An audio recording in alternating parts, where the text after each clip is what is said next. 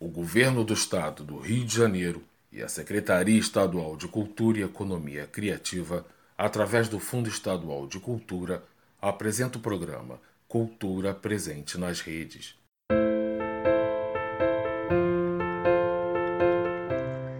Olá, você está sintonizado no podcast do IAI. O IAI é mais que uma pergunta ou uma exclamação, é uma resposta ao que não se explica por si só. É um blog de jornalismo e conteúdo cultural, onde expomos ideias e reflexões. Comentamos e abordamos assuntos variados de acordo com nossas convicções, mas sempre surfando na onda da cultura e da educação. Eu sou Conceição Gomes. Olá a todos, eu sou Fábio Seabra. Eu sou Paulo Alcântara. Olá, aqui é Rogério Madruga. Começa agora o episódio especial do podcast E aí? Caxias sua gente, sua história. Do império ao podcast.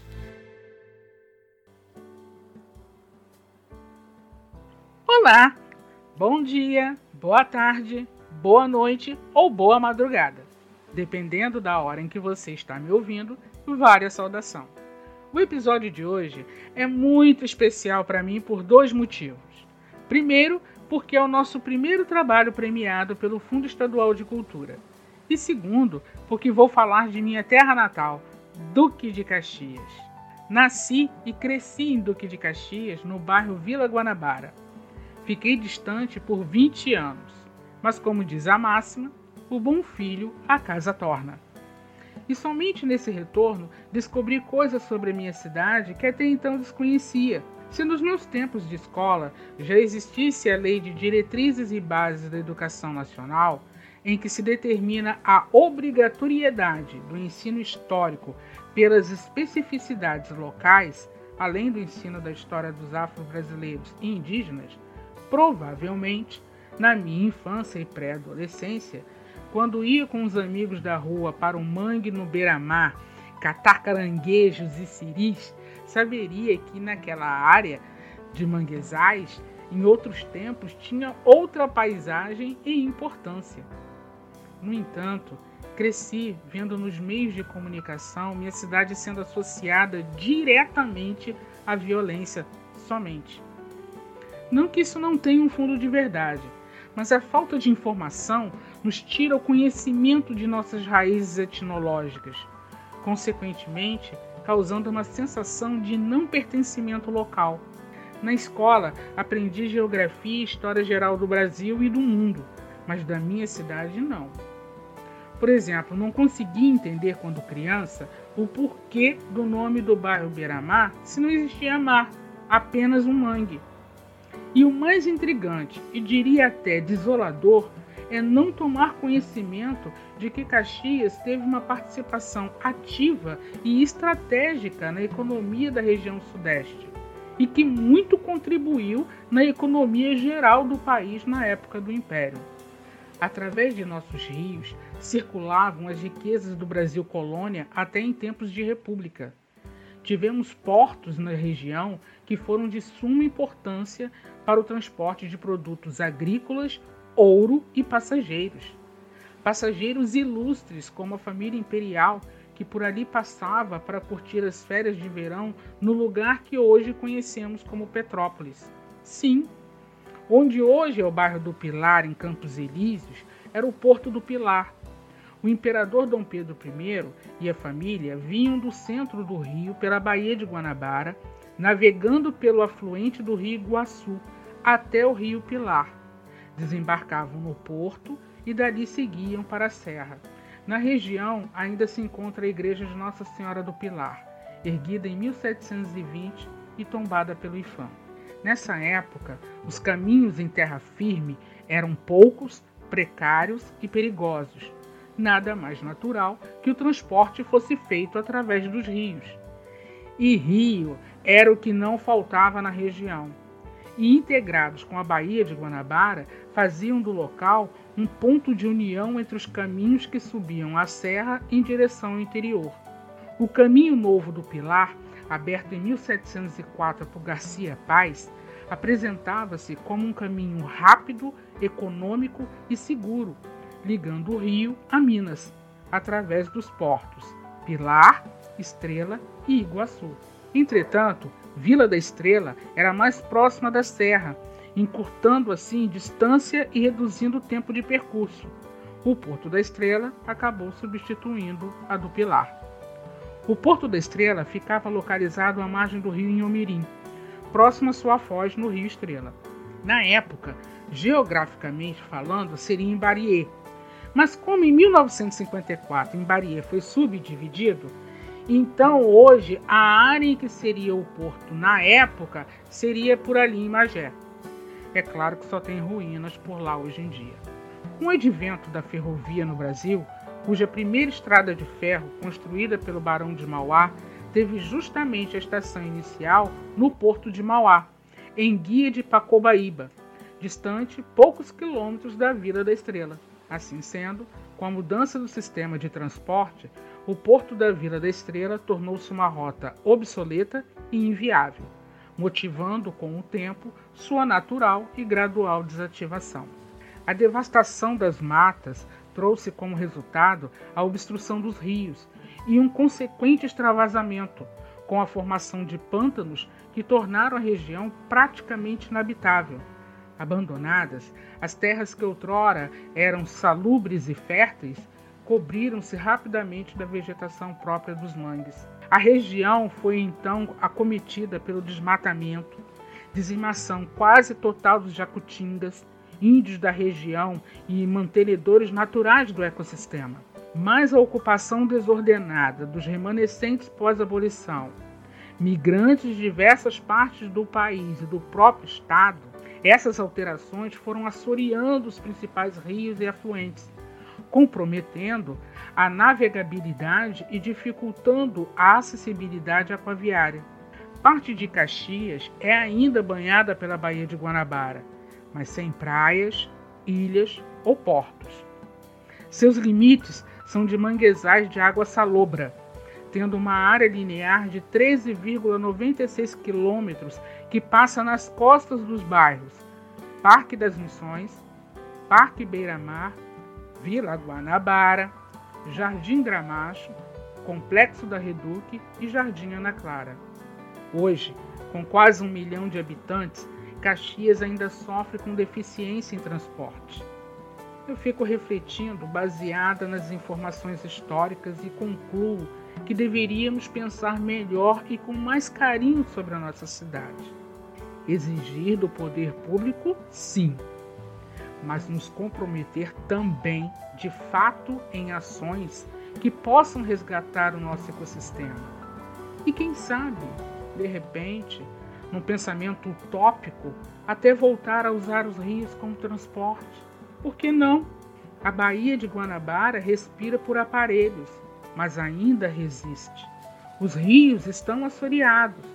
Alguns afluentes até sumiram, mas ainda existem. Pensar no futuro, com um olhar no passado, traz perspectivas e esperanças para o presente. É isso. Espero ter contribuído para sua informação e reflexão.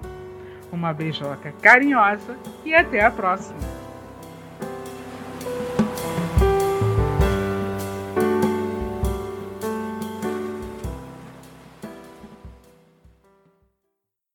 Saudação, Olá, sou Fábio Seabra do blog E aí? Hoje vou falar sobre uma personalidade icônica, bem popular em Duque de Caxias, que ganhou o mundo deixando seu legado de fé, cultura e resistência. A história desse homem começa em Salvador, na Bahia, onde, entre inúmeros sacerdotes das religiões de matriz africana, se destacou por sua irreverência e popularidade. Transitava livremente entre as nações de Angola e Quito, causando enorme polêmica entre as mães de santo do seu tempo. Contudo, uma lhe tinha grande consideração e era nada mais, nada menos do que Dona Maria Escolástica da Conceição Nazaré, conhecida como Mãe Menininha do Gantuá e orixá baiana de grande prestígio na época. Suas ações e atitudes acabaram por promovê-lo e ajudaram a divulgar o candomblé não só como religião, mas também como influência cultural. Ele se fez respeitar nas mais altas rodas políticas e sociais do Brasil de então, não desmerecendo, é claro, tantos outros sacerdotes que o fizeram, mas ele foi peculiar em suas atitudes. A Escola de Samba Grande Rio, no desfile do Carnaval de 2020, o homenageou em seu enredo. E antes até ele já havia sido inspiração para o comediante Chico Anísio montar a personagem Painho. Então, já sabe de quem eu estou falando? Joãozinho da Gomeia, claro. Nascido como João Alves Torres Filho, na Bahia, em 1914, e falecido em 1971 na cidade de São Paulo aos 56 anos. Pobre e católico, chegou a ser coroinha de igreja ainda menino, sofria de fortes dores de cabeça, que não eram explicadas e nem curadas pelos médicos. Além de ser atormentado em sonhos por um homem vestido de penas que não deixava dormir.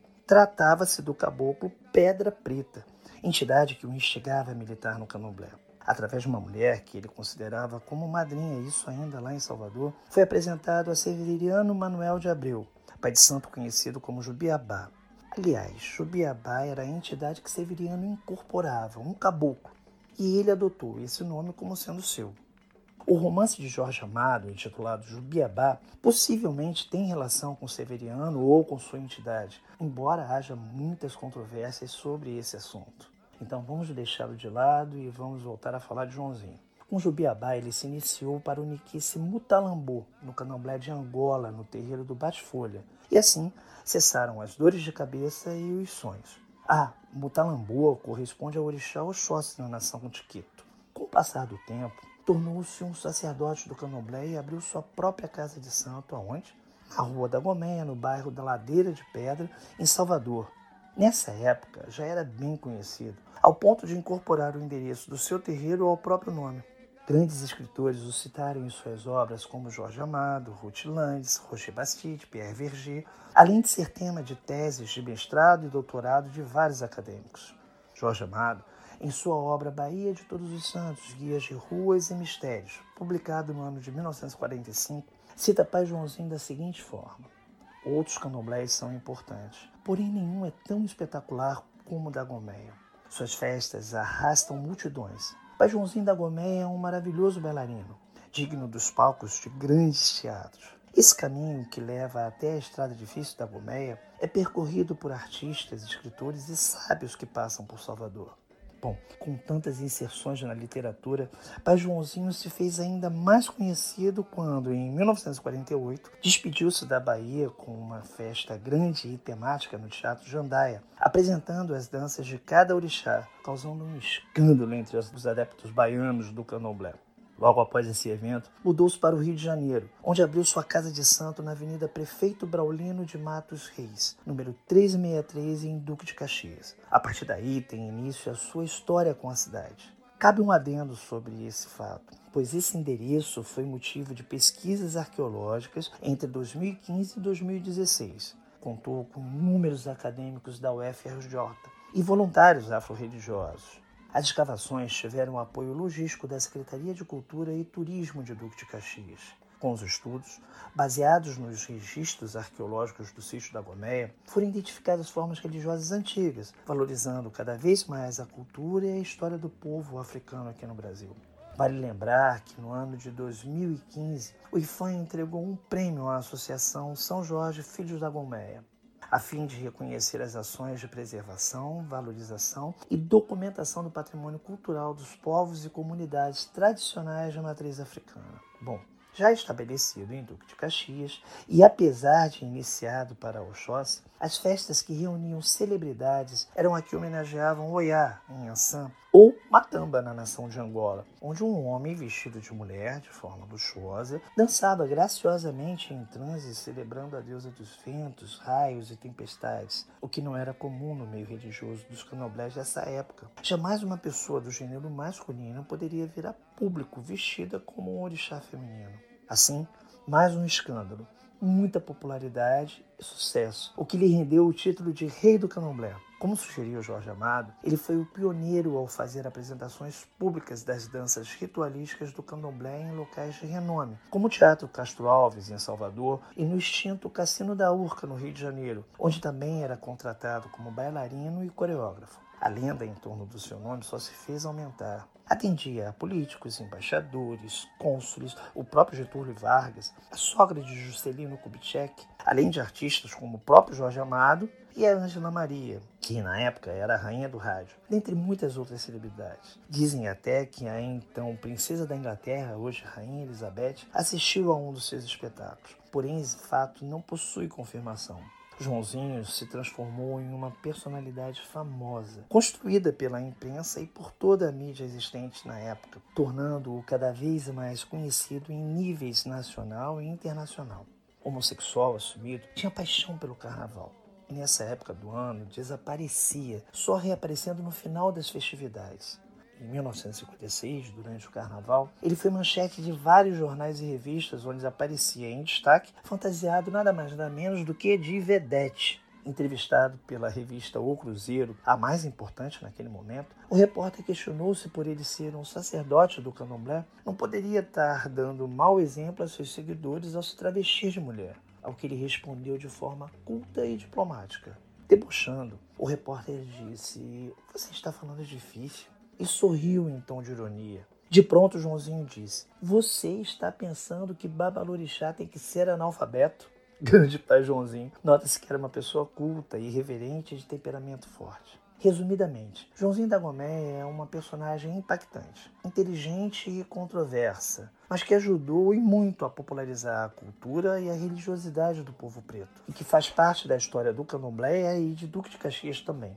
Apesar de todo o legado de sacerdotes como Joãozinho da Gomeia, infelizmente hoje em dia possuímos uma enormidade de relatos e denúncias de ataques a terreiros de candomblé e umbanda em todo o Brasil. Pergunto a você, qual o motivo do racismo religioso? Racismo simplesmente? Me diz aí o que, que você acha. Deixa aqui o seu comentário. Agora eu me despeço com as bênçãos de Pai Joãozinho, deixando meus parabéns à cidade e ao povo de Duque de Caxias. Para você que está me ouvindo, receba meu abraço bem apertado e meu agradecimento. Até a próxima. Fique ligado no blog aí. Ouça nossos podcasts e comente, critique, deixa um like se gostou. Mais uma vez, um abraço. Tchau.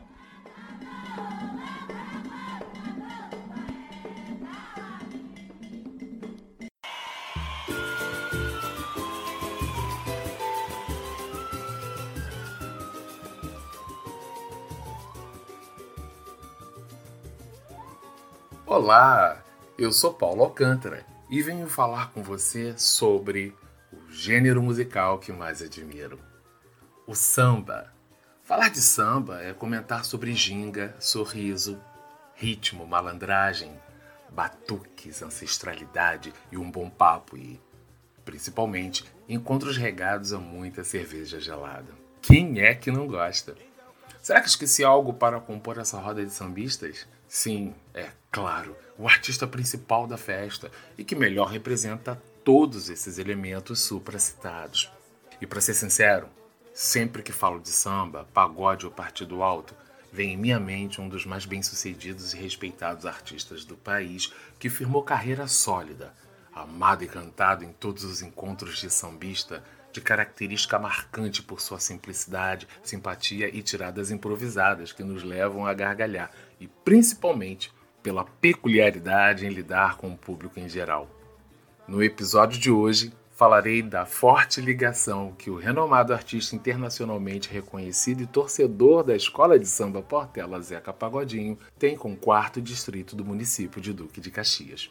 Refiro-me a Xerém, que sempre foi muito mais conhecido por abrigar em seu território centros de treinamento da divisão da base do Fluminense Futebol Clube, o campus tecnológico do Inmetro e o Parque Industrial da extinta Fábrica Nacional de Motores, FNM. Além da parte da Reserva Biológica Federal Tinguá e o Arco Metropolitano do Rio de Janeiro, que cruza a região pelo mesmo caminho da estrada do Rio Douro. E para explicar essa ligação de amor e cumplicidade entre o artista e o lugar que decidiu fazer morada, começo descrevendo primeiramente o homem que nasceu em 1959, no bairro de Irajá, registrado com o nome de Gessé Gomes da Silva Filho. O quarto filho da dona Irinéia, seu Gessé, mas foi em Del Castilho que Zeca, apelido de Gessé Filho, e seus irmãos cresceram. Nos anos de 1970, o Partido Alto já se tornava febre, principalmente nos subúrbios cariocas. E Zeca, nosso protagonista, quebrava de vez o elo com a escola, prometendo trabalhar para ajudar em casa e poder sair e frequentar os lugares que muito lhe atraíam. Ele arrumou um emprego e desempenhou várias funções em inúmeros lugares diferentes. Foi feirante, camelô, office boy, contínuo e até apontador de jogo do bicho. E entre o trabalho e o lazer, firmou ponto e se tornou frequentador assíduo de um dos mais tradicionais pontos de encontros de sambistas da cidade do Rio de Janeiro, o Cacique de Ramos, localizado no bairro de Olaria, zona norte do Rio de Janeiro. E foi exatamente lá que fez amizade com os artistas Almir Neto, Dorina, Monarco da Portela, Mauro Diniz, Beto Sem Braço, Arlindo Cruz, Jovelina Pérola Negra, entre outros. Seu talento foi logo observado pelos já consagrados artistas do gênero e, em 1983, já contava com o apoio de sua eterna madrinha, Beth Carvalho, que lançou sua música na Rede Globo, tornando Camarão que dorme a onda leva um hino tocado até os dias de hoje. A partir daí, inúmeros outros artistas começaram a procurá-lo.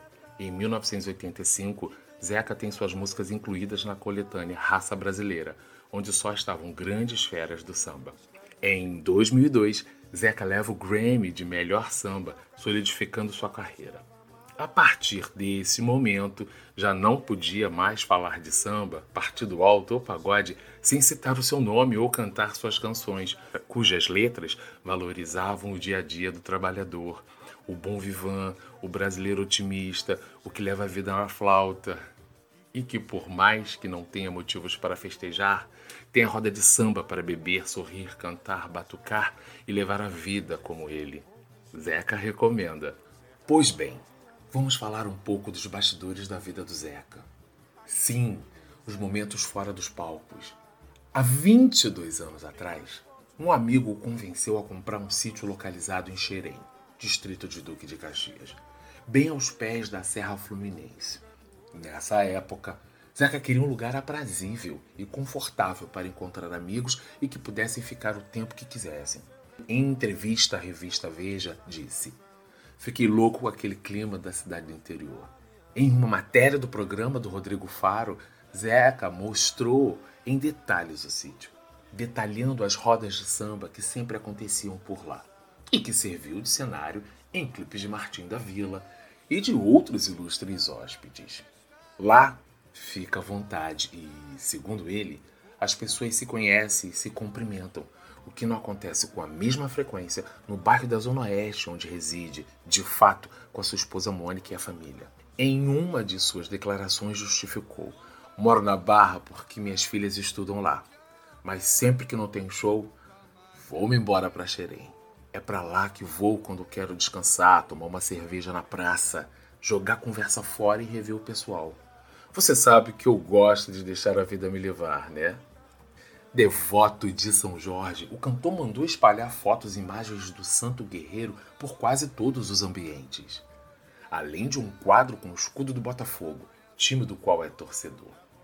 Em 1998 criou o Instituto Zeca de Música, localizado em frente ao seu sítio, bastando atravessar a rua. Hoje é administrado pelo seu filho Luizinho, onde cerca de 400 crianças têm aula de teatro, canto, instrumentos de corda, sopro e percussão. O intuito é ajudar as famílias e manter as crianças fora da rua e da ociosidade. Em 2013, uma tragédia arrasou Xerém.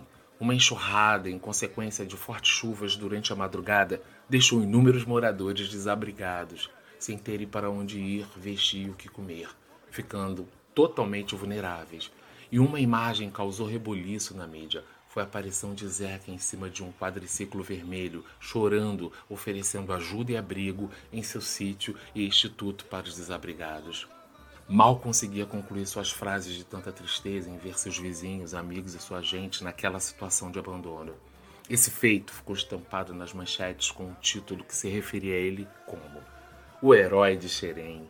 E o estilo, sem papas na língua, que lhe é peculiar, disparou. Fiz muito por Xerém. Tem gente que morou lá a vida toda e nunca fez nada. De vez em quando eu me invoco e compro cestas básicas, mas faço porque gosto. Não tem como negar. Sou muito fã do trabalho da história de Zeca e aproveito para lançar uma enquete. O período monárquico não sai do nosso imaginário. É rei Momo, é rei do futebol, rainha do rádio, rainha dos baixinhos, príncipe do pagode. Já que Caxias tem caminhos e histórias para falar do império, por que não elegemos Zeca para o rei do pagode e oficializamos Xerém o seu reino? Eu super topo. Bem, eu me despeço por aqui na certeza de que no próximo episódio estaremos juntos para uma outra história. Até breve!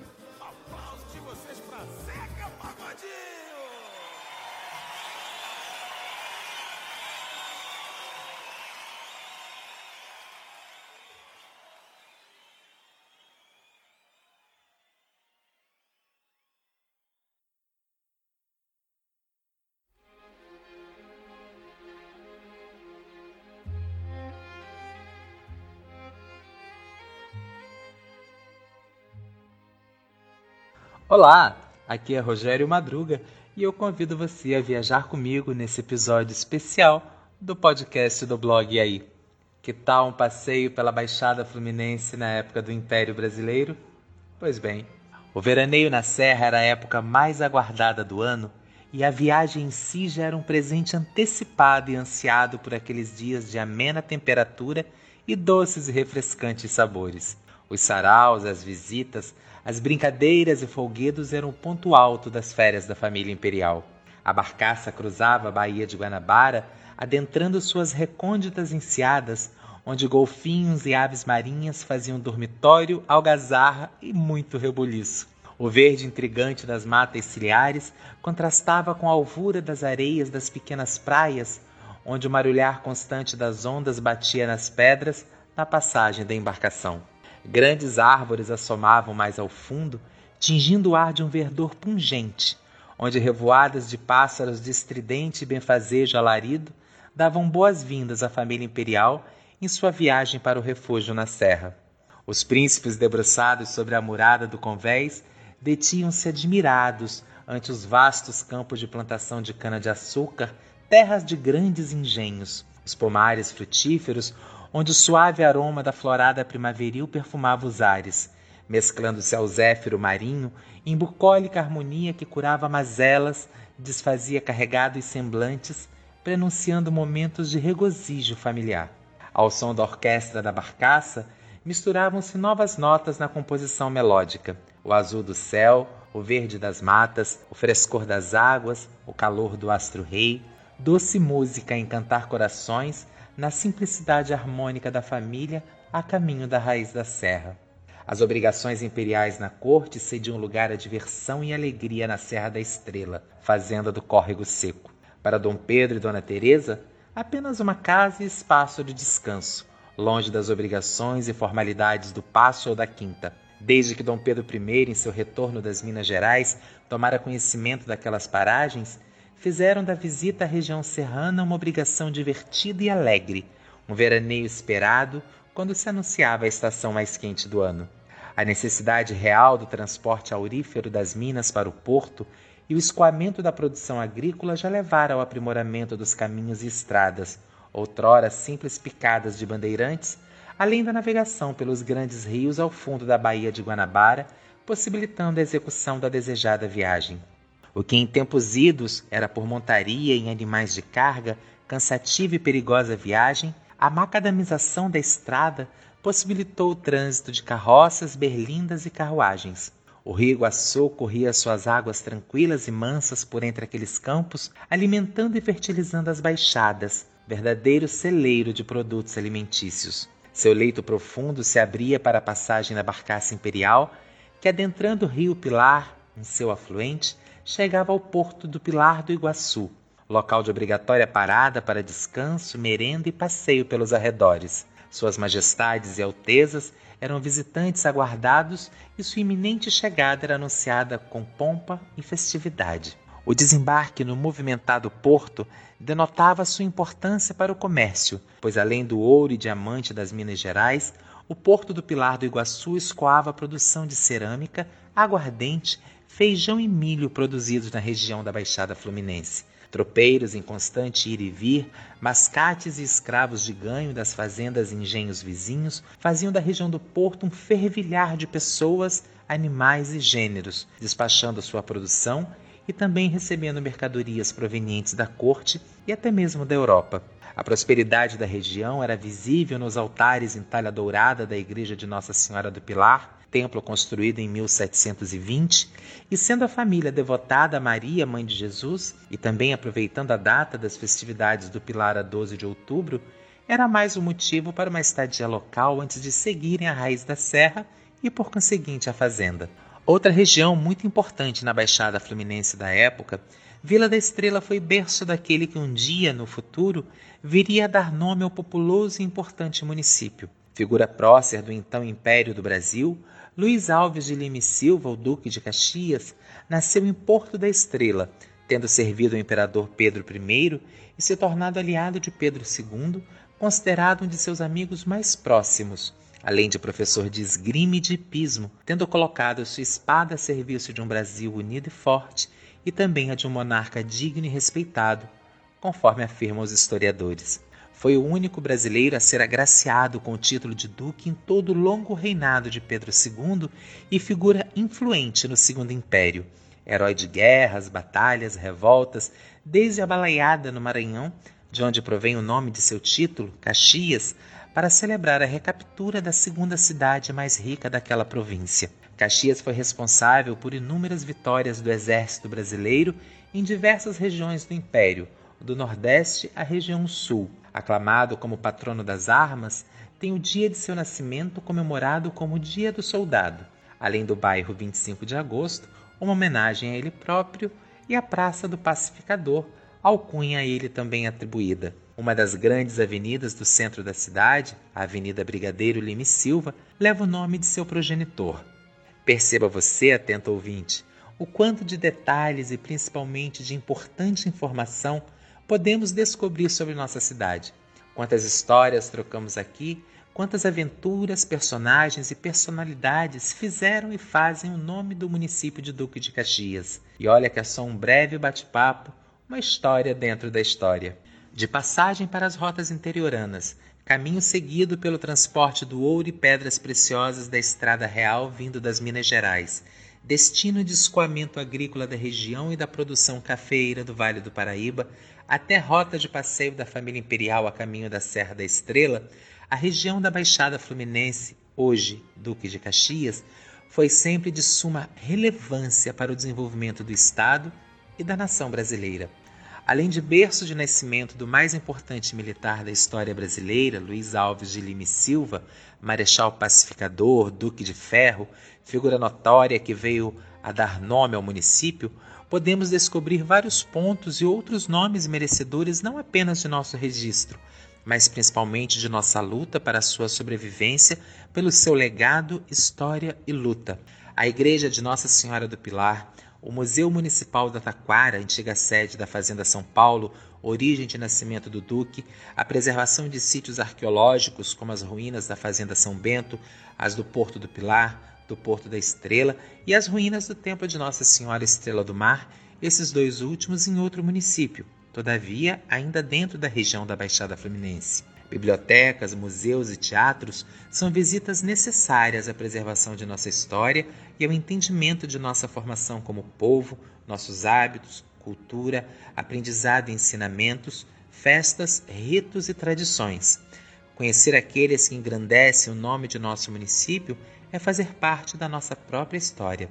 Os índios jacutingas, os portos fluviais proeminentes, as velhas igrejas, o negro nos engenhos de açúcar, o Duque Luiz Alves, o sacerdote Joãozinho da Gomeia, a literatura de cordel vinda com os migrantes nordestinos, o cantor Zeca Pagodinho e a escola de samba acadêmicos do Grande Rio são nomes, fatos, locais e datas a serem discutidos, entendidos, pesquisados e aprendidos, pois são base de nossa formação. Citando a jornalista Conceição Gomes, estudar o passado é entender o presente e preparar o futuro. Espero sinceramente, caro ouvinte, que nossa breve conversa tenha aberto seu interesse em aprender mais sobre nossa história, aumentando o conhecimento, que afinal nunca ocupa espaço, não é mesmo? Aqui me despeço, agradeço sua companhia. Sem ela, essa viagem seria muito monótona e não teria a menor graça. Um até breve e eu fico por aqui.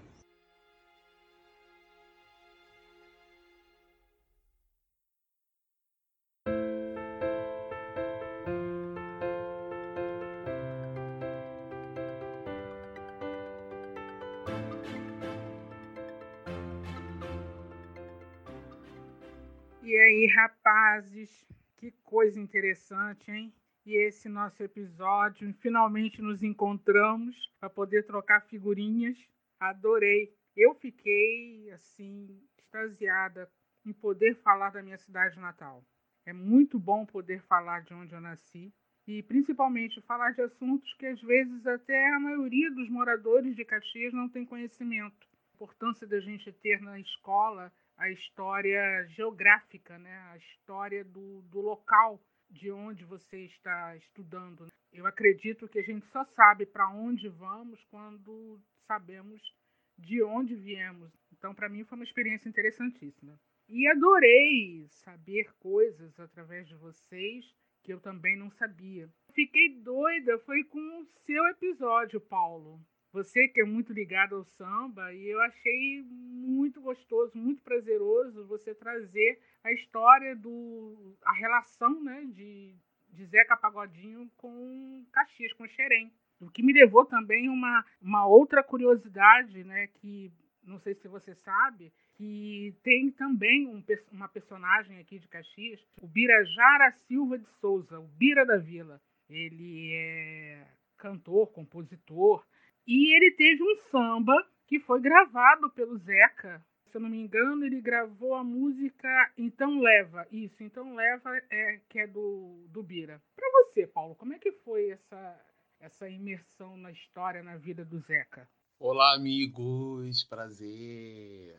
Bom estar juntos, mesmo que por aqui, cada um no seu pedaço. Então, falar de Zeca para mim me remete à minha final da minha adolescência, porque eu conheci através do esposo de uma prima minha, Patrícia, o Heráclito, e ele sempre gostou de partido alto, ele sempre gostou de pagode, eu não conhecia esse gênero. Então, assim, saber da história do Zeca, se aprofundar, ver as alianças que ele fez, né? as parcerias, as autorias e coautorias, com inúmeras pessoas e, no entanto, ele se identificar com um sítio em Xerém. É lindo isso, sabe? Uma pessoa completamente é, humilde.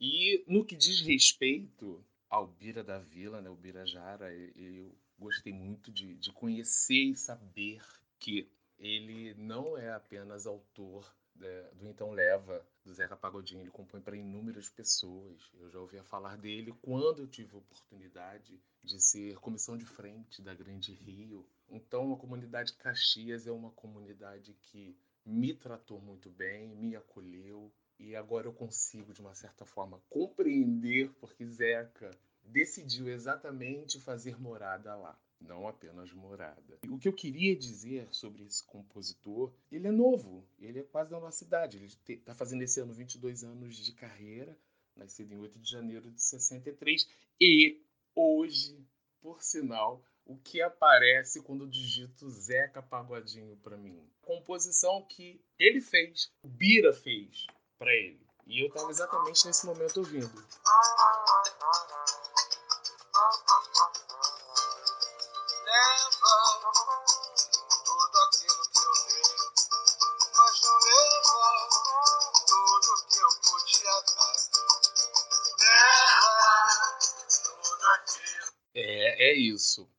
Fui até Xerém. E você, Rogério, a sua viagem foi como? Como foi? Olá, amigos, boa noite. Tudo bem? Saudade muita de estar com vocês presencialmente, mas enquanto isso não acontece, a gente vai resolvendo por aqui e matando não só as saudades, como também aprendendo, tomando conhecimento. E como dizem que conhecimento não ocupa espaço, quanto mais vier, melhor. Como, era, como foi louvável, como foi bom saber que Caxias, o que hoje é Caxias, porque então a época era tudo território da freguesia do Iguaçu, ainda com dois S. Então a Caxias de hoje foi território de trânsito da família real, com Pedro I, e depois com a família imperial, com Pedro II, em direção à Serra da Estrela, onde mais tarde veio a surgir a cidade de Petrópolis. E foi muito bom aprender isso tudo, entender isso tudo e ficar perplexo ante a coisas que a fatos, a possibilidades tão possibilidades tão reais da navegabilidade dos rios que hoje estão assoreados, o que seria de desafogo do, dos meios de transporte atuais como trem e os ônibus. Poderíamos usar os rios para navegar, principalmente recuperar sítios arqueológicos importantíssimos como a região do Pilar, hoje tão degradada, a região que foi o Porto da Estrela, embora em outro município, mas deveria. E por que não resgatar as ferrovias? Como eu disse no, no comentário, dizer que todos os caminhos levam a Roma, mas todos os caminhos também levaram a Caxias. E muita gente chegou em Caxias também.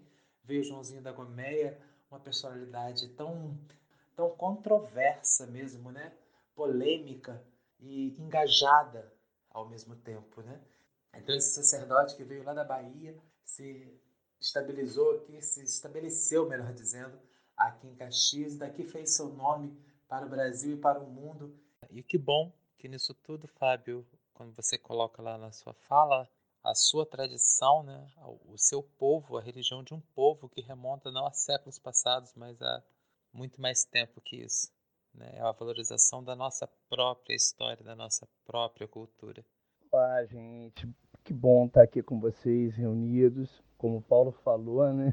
Mesmo que seja à distância, a gente está reunido.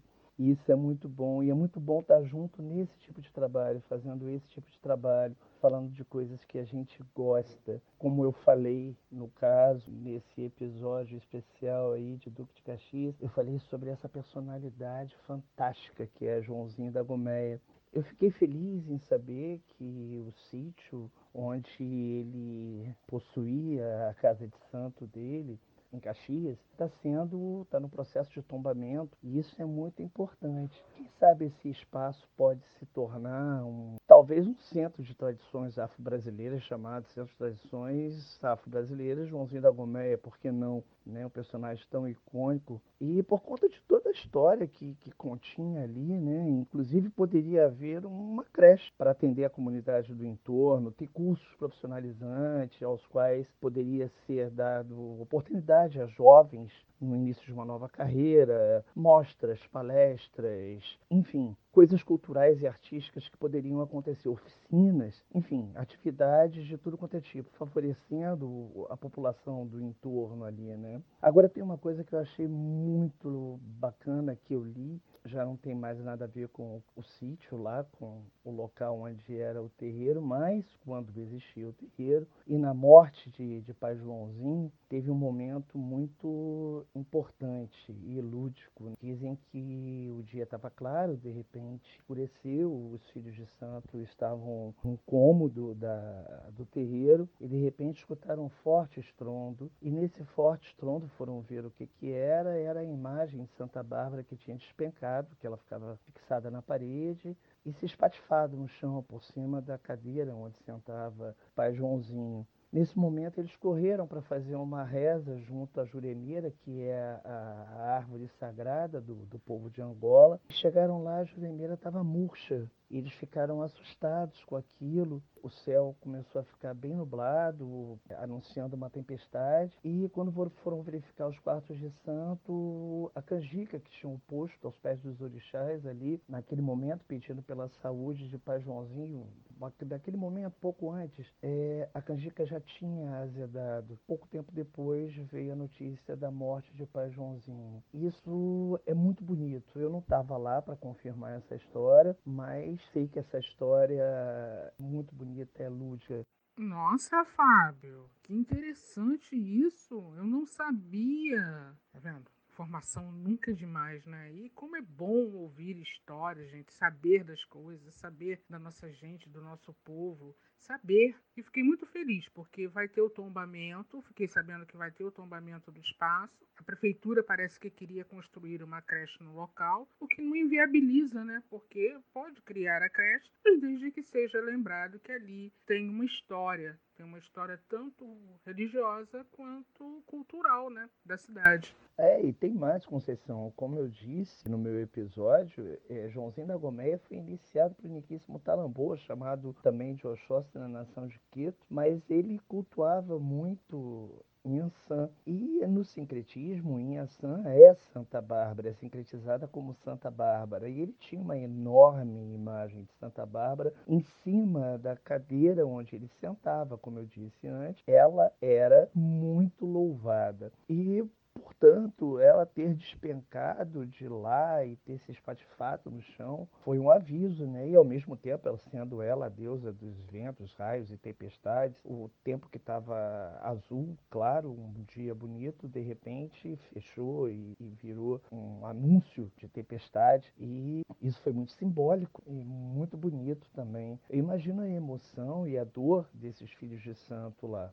Rogério, você sabe, eu não preciso estar repetindo, que eu tenho uma admiração muito grande pela forma com que você transforma uma história. Você me parece muito um griot contando uma história. Você faz com que a gente consiga imaginar. Você consegue nos teletransportar para onde você quiser.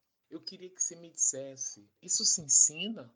Isso vem de você? É muita entrega sua. É muito gostoso te ouvir. Como você consegue fazer isso? Eu tento, eu não consigo. Você sabe que eu sou seu fã, né? Conta pra mim. Olha, Paulo, você tá me pedindo uma receita de um bolo que eu não sei qual é. Eu só aprendi a comer o bolo.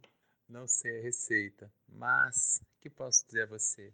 Eu, desde que aprendi as primeiras letras, lá nos anos 1976, 77, como obviamente não tínhamos pelo menos nas cidades interioranas de onde eu venho, não tínhamos acesso a, a tanta informação assim, fosse pela televisão, que era modismo, que não chegava, chegava pelo rádio e nem todas as casas possuíam tal aparelho. Então, livros eram mais complicados ainda. Então, tudo que me caía às mãos, eu sempre me joguei em ler. Fosse uma bula de remédio, fosse um rótulo de um produto que eu encontrasse e depois as primeiras revistas em quadrinhos emprestadas dos, dos amigos, aí os primeiros livros. Confesso que tive boas professoras de língua portuguesa, boas no sentido de me incentivar a leitura. Uma coisa que eu fui percebendo que eu conseguia me colocar dentro daquilo que eu lia. Então, quando eu lia uma história de conto de fadas, eu me colocava dentro daquele cenário, eu me via dentro daquele cenário. Eu vivia literalmente aquela, aquela história, não apenas a lia, eu a vivia. E assim foi, foi sendo. Então, hoje, quando eu conto uma história, eu não vou lhe dizer literalmente, mas eu me vejo dentro daquela história. Eu me vejo viajando a bordo de uma caleça ou de uma carruagem. Eu me vejo desembarcando no porto do Pilar do Iguaçu para as comemorações da festa da Senhora do Pilar. Em seguida, tomando a cremalheira para subir a serra e logo após chegando na fazenda do Córrego Seco, embaixo daquelas árvores todas, sentindo a brisa da serra, tomar um lanche com as pessoas ao meu redor, sejam elas da realeza, sejam elas da burguesia, ou sejam elas pessoas tão simples quanto eu. Então eu consigo me transportar de verdade. E principal, veja você, a cada vez que eu releio um livro, uma revista ou qualquer coisa parecida, ou um texto, eu tenho uma nova leitura daquilo. Eu percebo um outro ponto, um outro ângulo que eu não tinha percebido antes. Então é um novo caminho pelo qual eu me enveredo. Eu não sei te dizer como fazer isso, mas é uma coisa que eu amo fazer. Eu amo viajar dentro das minhas viagens, viagens literárias, viagens reais, viagens surreais. E com isso, de cada vez que eu volto, eu consigo certamente aprender uma coisa nova, nem que seja um novo CEP, a percepção de uma nova roupa, de um novo modismo, ou mesmo apenas perceber que eu fui e voltei. Mas a cada vez que eu volto, eu volto diferente. Ai, meninos, nossa, essa pandemia tem que acabar logo, que eu tô doida para encontrar vocês pessoalmente, pra gente tomar aquela cerveja ou aquele vinho. Ai, o papo foi ótimo, gente. Adorei. Eu espero que você, ouvinte, tenha gostado também, que tenha sido enriquecedor para você, não tenha sido apenas um mero bate-papo, mas que você tenha gostado e participe sempre que quiser, que puder. Ouça os nossos episódios, entre no blog à vontade, comente, critique. Toda crítica é construtiva. O mundo é nosso. Agora, para finalizar, eu queria uma coisa.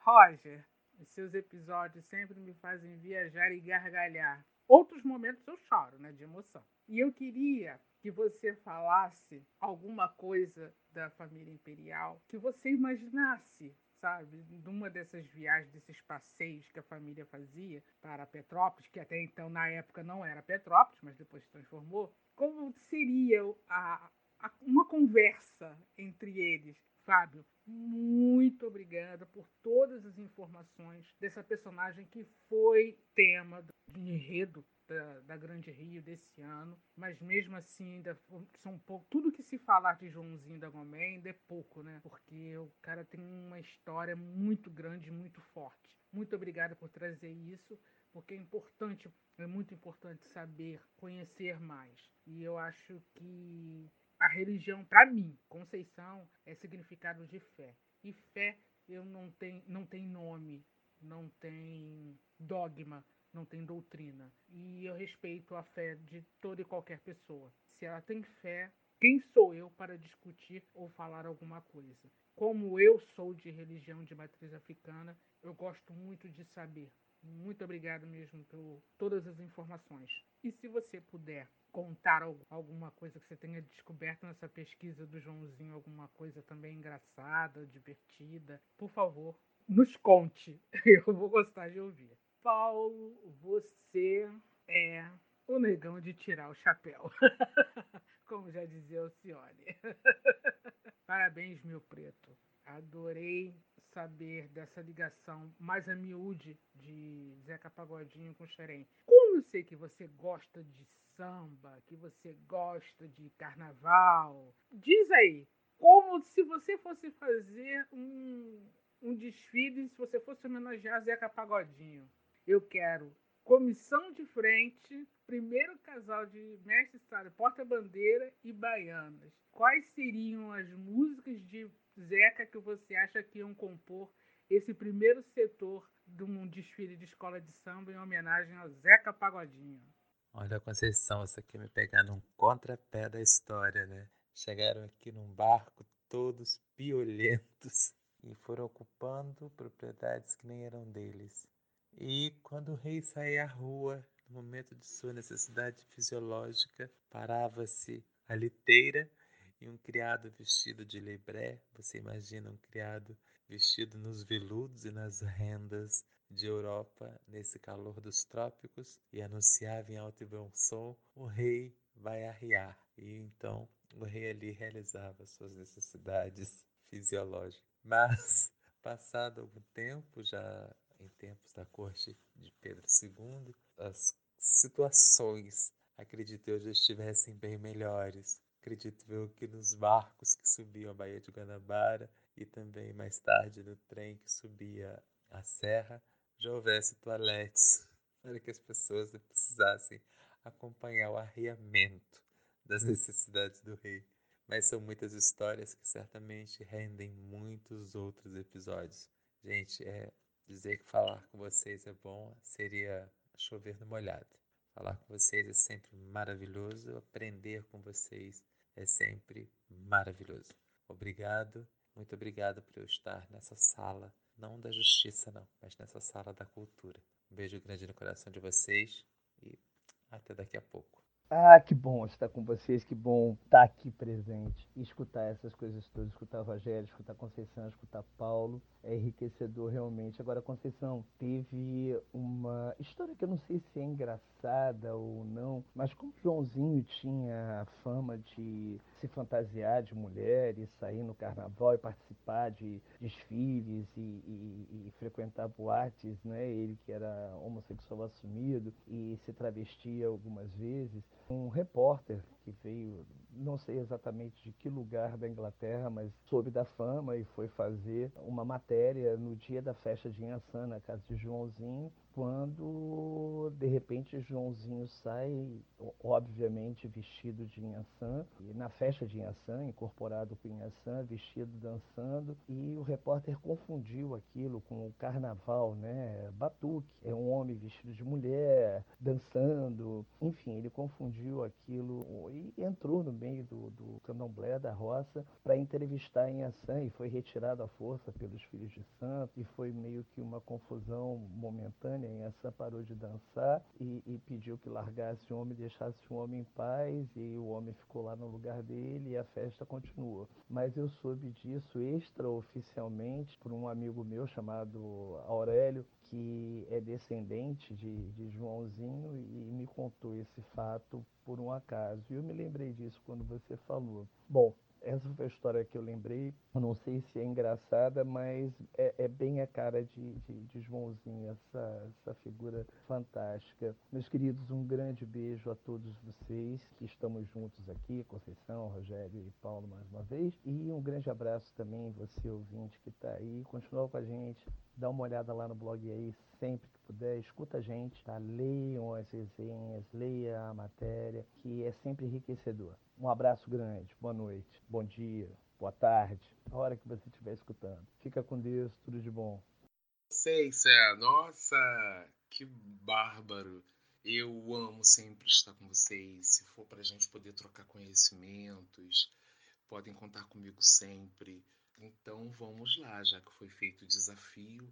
Bom, eu imaginaria uma comissão de frente. Em princípio, eu tinha imaginado uma comissão de frente como era antigamente, todos de fraque, como era a antiga velha guarda, todos com muito garbo, fazendo uma apresentação da escola para o público, mas aí eu vi que isso não é bem o perfil do Zeca. Então já ia imaginar um cenário de uma mesa móvel com petisco, garçom, pessoas dançando, pessoas servindo, uma coisa bem brincalhona e que fosse mudando. Sem tripé, porque eu acho que tripé não é legal, dificulta a visualização. No que diz respeito ao casal de mestre Sala e porta-bandeira, eu colocaria o malandro de Panamá. E as baianas, todas as tias, as benzedeiras, as quituteiras, as cozinheiras, as lavadeiras. E eu acho que assim eu faria um enredo de tirar o chapéu. Sobre o samba enredo, seria esse, especificamente esse.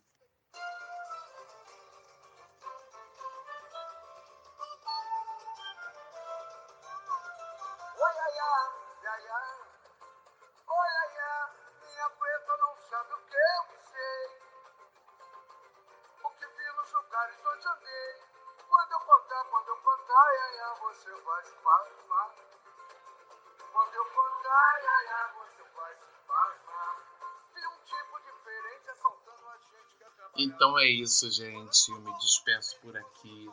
Feliz, muito feliz de ter falado sobre esse grande artista e desse território maravilhoso, município de Caxias, especificamente Xerém. Um grande beijo.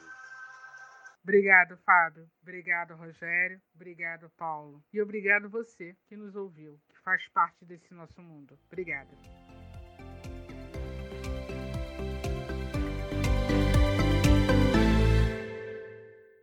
Esse episódio foi premiado pelo programa Cultura Presente nas Redes.